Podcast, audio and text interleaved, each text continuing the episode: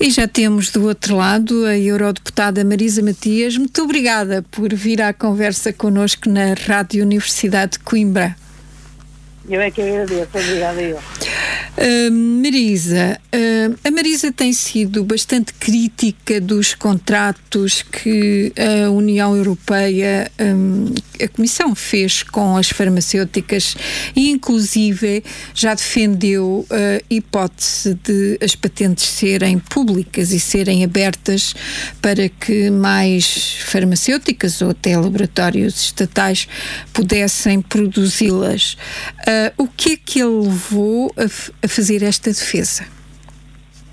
Bem, eh, nós temos eh, perfeita noção de que este é um processo de investigação recorde e eu tenho noção disso também porque, eh, na verdade, não há história de nenhuma outra vacina que em tão pouco tempo tenha sido desenvolvida e tenha tido sucesso como esperamos que esta tenha e que, cujos resultados que temos já até agora mostram que, que, que são eficazes. E, obviamente, 10 meses é é um tempo recorde para isso. Eu acho que devemos uh, reconhecer que houve um esforço imenso feito pela comunidade científica, mas não nos podemos esquecer que um, ehm, uh, eh, esse esforço foi feito depois também de uma, de uma articulação sem precedentes do lado da União Europeia e dos diferentes países, que, do ponto de vista da, da organização do financiamento, trabalharam como nunca tinham trabalhado antes para nenhum outro processo. E as instituições europeias conseguiram juntar 9,8 mil milhões de euros para financiar diretamente uh, a investigação e a aprovação da vacina. E, uh, e, todo esse dinheiro público foi absolutamente fundamental para que a vacina fosse desenvolvida, mas no entanto os contratos que foram assinados deixam a patente uh, totalmente do lado privado. E, portanto, é mais uma vez uma parceria público-privada, mas em que o investimento é público e os lucros são privados. Eu percebo que haja aqui um investimento também eh, do ponto de vista da capacidade de produção e do conhecimento acumulado das farmacêuticas. Mas nós sabemos que a investigação que foi feita, nomeadamente das vacinas que têm a ver com RNA, são, é uma investigação que dura mais de 20 anos, que muita dela foi obtida com bolsas públicas e dinheiros públicos, e, portanto, acho que o mais equilibrado seria uh, termos uma patente aberta, porque estamos a falar de uma situação de urgência, estamos a falar de uma, de uma, eh, de uma questão que não afeta apenas a União Europeia, mas o mundo inteiro, e desse ponto de vista estou em linha com o que disse o, o Secretário-Geral das Nações Unidas, o António Guterres, de que eh, este processo está a ser um sucesso para a ciência, mas um fracasso para a solidariedade. E desse ponto de vista era importante que de facto pudéssemos partilhar mais o conhecimento, já que o investimento foi público,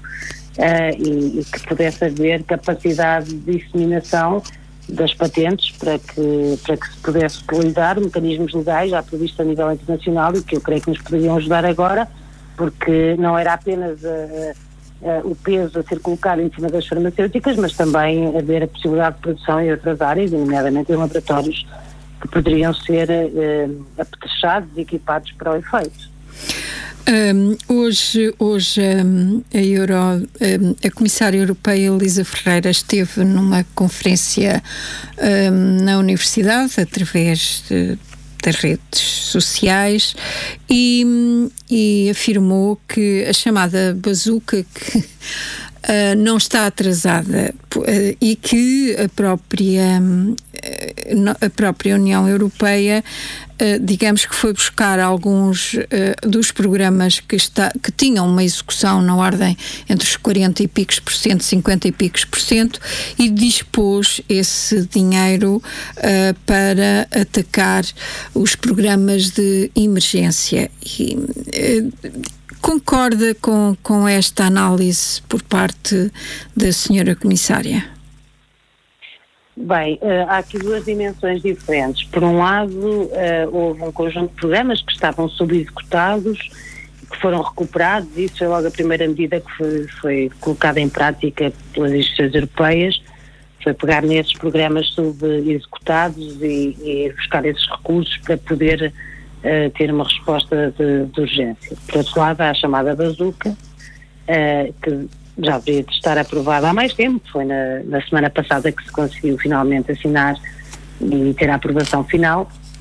mas uh, estando atrasado do ponto de vista formal, de facto não está atrasado do ponto de vista da execução, porque as verbas uh, que foram executadas ao abrigo deste fundo de, de recuperação uh, e que foram executadas a partir de março de 2020 são elegíveis e, portanto, uh, não há nada uh, que impeça de que as verbas que já tinham sido utilizadas no quadro do Fundo de Recuperação poderem ser reavistas e, portanto, quando muito podemos estar a falar de um problema de tesouraria ou de uma, de uma manobra de tesouraria, mas chamemos assim, mas não do ponto de vista uh, de, uma, de um atraso real em termos de, do financiamento das, das verbas. O que eu acho que é mais relevante, de, nesta questão, mais do que o atraso ou não, porque é verdade que com alguns ajustes de tesouraria se consegue cobrir todas as despesas que foram feitas no âmbito desta, deste instrumento e, portanto, desse ponto de vista não, não há um atraso, uh, ou seja, o atraso pode ser colmatado, melhor dizendo, para ser mais correta, uh, mas o que eu acho que é mais relevante é o facto de, de estarmos a falar de um instrumento uh, que que não corresponde às necessidades que temos, nós, nós ainda nem temos a dimensão real do impacto económico e social desta crise pandémica, uh, mas ele é enorme em todos os países da União Europeia, mais em uns do que outros, porque a capacidade de resposta a nível nacional é muito diferente e nós sabemos que Portugal, por exemplo, é um dos países que menos investiu na resposta à crise pandémica, o terceiro uh, da União Europeia a investir menos, e, portanto, a mim preocupa mais é a insuficiência dos recursos e da resposta, uh, que começou por ser uma proposta mais ambiciosa e com maior peso das subvenções e que acabou por ser mais um instrumento uh, assente em mecanismos de dívida, que podem ser diluídas, é uma dívida que pode ser diluída no tempo, mas seja como for, ela está lá, e que, uh, que reduziu bastante a dimensão das subvenções e, e, ainda estamos com um grande ponto de interrogação em relação aos recursos próprios e à capacidade de financiar este fundo de recuperação por via dos recursos próprios. Portanto, preocupa-me mais uh, que não seja um instrumento nem na forma, nem, nem na dimensão eh, capaz de responder à crise que estamos a viver. Eh, Ou seja, teme que uma vez eh, resolvida a crise sanitária, as consequências da crise económica ultrapassem qualquer bazuca que possa, possa aparecer? Sim, tenho, essa, tenho esse receio porque uh, os níveis de, de recessão são elevadíssimos, porque Uh, as taxas de desemprego aumentaram muito, porque a desigualdade agravou-se muito, porque temos novas formas de pobreza uh, a juntar à pobreza que já existia, que também não pode ser esquecida, uh, e por isso creio que, não tendo ainda no horizonte a previsão, não temos. Nós, ninguém ainda no horizonte a previsão de, de quando é que a crise sanitária poderá estar controlada, Uh, sabemos que a cada mês que passa, não havendo medidas uh, concretas de apoio direto à economia e às famílias, em particular quem está a perder os rendimentos, não havendo uma garantia de manutenção dos rendimentos, que a dimensão da crise será muito mais profunda do que, do que os instrumentos financeiros que temos neste momento para responder a ela. A Comissão Europeia costuma dizer que as políticas nacionais são uh, são os governos que as definem e que muitas vezes não, não são usados os mecanismos que, que, que a Comissão ou a Europa um, põe à disposição desses mesmos governos. Acha que uh, o governo português, na situação atual, podia e tinha meios para ir mais longe nos apoios? Sim, claro que sim. Uh, obviamente nós sabemos que Portugal não é um país que, que tenha níveis uh, de investimento ou capacidade de investimento dentro da média europeia, está muito abaixo, mas ainda assim creio que o que se passou em Portugal ficou muito aquém daquilo que seriam as capacidades reais do país. Uh, sabemos há pouco tempo que houve 7 mil milhões de euros que não foram executados e que estavam orçamentados E isso faz toda a diferença, desde logo na resposta e, e que se pode ter perante a crise. Eu acho que o Governo deve dar uma resposta eh, à, à não execução dessas verbas, porque estamos a falar de poupanças, entre aspas, porque não se trata de poupanças, mas estamos a falar de, de, de uma, uma espécie para, para, ser mais perceptível, uma espécie de um mecanismo de poupança que é feito num contexto de crise, a pior crise que estamos a viver uh, uh, desde, desde uh, que temos democracia em Portugal. E, portanto, não, não é justificável, não é admissível. Um exemplo muito concreto disso é o que se passa, por exemplo, com os cuidadores e cuidadoras informais. Nós estamos longe de ter um estatuto que responda às necessidades e que responda à população de pessoas que são cuidadores e cuidadoras informais. Uh, aliás, o que foi posto em prática foi apenas um projeto piloto em 30 municípios do país, portanto, muito aquém de dar resposta àquilo que são as necessidades reais. Um, e sabemos que as pessoas que cuidam uh, são das mais afetadas uh, com esta crise, já são afetadas em particular em tempos de sem ser de crise, então com uma situação de crise pandémica muito mais ainda, e o governo não executou sequer a parca verba que tinha no orçamento de 2020, que eram 30 milhões de euros, uh, e está a orçamentar para este ano a mesma verba de 30 milhões de euros e veremos uh, qual é a parte que vai ser orçamentada. E, portanto, temos quase que está para contar pelas mãos as pessoas que estão a beneficiar do estatuto e do reconhecimento e dos apoios, ao mesmo tempo que temos verbas orçamentadas que não estão a ser uh, esgotadas nem de perto nem de longe. Portanto, é este o tipo de abordagem que é perfeitamente dispensável numa situação de crise. E, e, creio que o Governo, em relação a isso, tem que prestar muitas declarações, porque nós sabemos que não temos o mesmo tipo de recursos, nem de riquezas, chamemos assim, disponíveis para poder uh, responder, mas temos muito mais do que aquela resposta que tem sido dada. Isso, uh, isso coloca-nos ainda em mais desvantagem. Nessa matéria, soubemos hoje que, que tinha sido uh, tomada a decisão da dispensa transitória da obrigatoriedade da apresentação de documento necessário ao reconhecimento do estatuto de cuidador informal mas e basta. Mas ainda assim estamos a falar de, de, apenas 30 municípios a serem abrangidos, não é? Ou seja, há mais. Nos 308, de... portanto. Exatamente. Há mais, há mais facilidade, ainda bem, para o reconhecimento do estatuto, mas há já muita gente que tem estatuto reconhecido e sem que isso signifique nenhuma alteração uh, na, na, sua condição, uh, porque depois não estão abrangidos pelos projetos piloto e, portanto, não recebem nenhum tipo de apoio. Uh, o, o, o, que, obviamente, isto devia estender-se a todo o território, é o que faz sentido, mas mesmo não tendo sido estendido a todo o território, perceber que, que mesmo uma verba de 30 milhões de euros não é executada, nem sequer eh, lá chega perto, foi executada uma parte muito pequena quando há tanta gente a precisar, percebe-se que, que há aqui qualquer coisa que está errada e este é apenas um exemplo, porque porque há muitas áreas onde isto está a acontecer também. E, portanto, no momento em que precisamos de investir na saúde, na educação, precisamos de investir na, no emprego e na manutenção dos rendimentos e nos apoios sociais,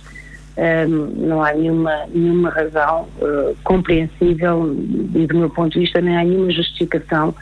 uh, para que se esteja a poupar 7 mil milhões de euros que estavam orçamentados e portanto não estamos a falar de ir para além das metas consagradas no déficit ou para além daquilo que estava previsto do ponto de vista do endividamento público. Estamos a falar de estar muito aquém do que estava orçamentado e isso é grave, volto a dizer, é muito grave num contexto de crise. Marisa, um, entrou também hoje em discussão pública o plano de recuperação e resiliência que o Primeiro-Ministro entregou o ano passado, em outubro, um, pré-plano, digamos, uh, à União Europeia. Uh, são 15 dias de discussão. Do seu ponto de vista, o timing e aquilo que o próprio plano uh, contém é suficiente para, para a recuperação económica e social do país? Eh, não creio que seja suficiente. Uh, de qualquer das formas, é importante que haja uma discussão pública e aberta de, de, desse plano. Mas não, não creio que seja uh, suficiente, precisamente porque a abordagem do governo tem sido uma abordagem muito de. Como é que é de colocar isto? Muito de, de de procurar uh, respostas e apoios sociais que diferem pouco uh, de situações regulares e comuns e nós estamos a viver uma situação de pandemia de crise muito profunda.